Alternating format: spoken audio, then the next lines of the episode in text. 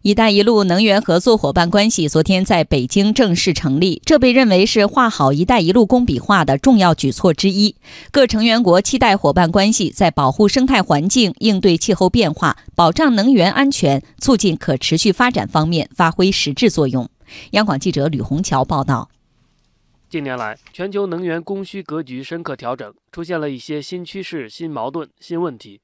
巴基斯坦能源部长奥马尔·阿尤布汗在“一带一路”能源合作伙伴关系成立仪式上提到了能源转型。二十一世纪，全球能源需求与日俱增。与此同时，人们对化石能源的依赖也受到严重关切。原因是化石能源的价格在不断上涨，它排出的温室气体也对环境造成了负面影响。在这样的背景下，各国都把可再生能源视为一个好的替代选项。国外一些能源界人士指出，目前全球能源合作机制众多，但缺乏一个理想的框架，能推动大家共同行动，以确保能源可负担、安全和清洁。而“一带一路”能源合作伙伴关系正是致力于打造这样一个平台。国家能源局局长张建华：“一带一路”能源合作伙伴关系。使各参与国为解决能源发展面临的问题，更好地保护生态环境，应对气候变化，保障能源安全，促进可持续发展，建立的国际能源合作平台。在能源贸易与投资方面，风险和挑战近年来也逐步显现，突出表现是基础设施不完善和贸易壁垒较多。阿塞拜疆能源部长帕尔维兹·沙赫巴佐夫认为。“一带一路”能源合作伙伴关系也能在应对这些问题方面发挥作用。“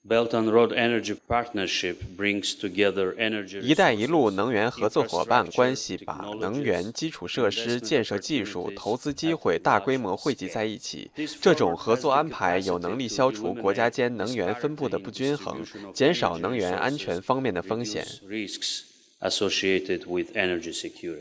事实上，“一带一路”倡议提出近六年来，在能源领域合作成果已经很丰硕，一大批标志性能源项目顺利落地，取得良好经济效益和社会效益，给各国人民带来了实实在在的好处。这也是伙伴关系筹建过程中朋友圈不断扩大的原因之一。目前，“一带一路”能源合作伙伴关系成员国总数已经达到三十个。张建华说，第二次“一带一路”能源部长会议将在二零二零年举办。目的是共商国际能源合作和伙伴关系的长远发展大计，同时还将在人才、项目和技术等方面开展务实合作。在可再生能源、智慧能源系统、化石燃料清洁化利用以及分布式能源等领域推动项目的务实合作，促进先进能源技术和新业态的传播，为各国创新型中小企业创造更多的发展、更多的机会。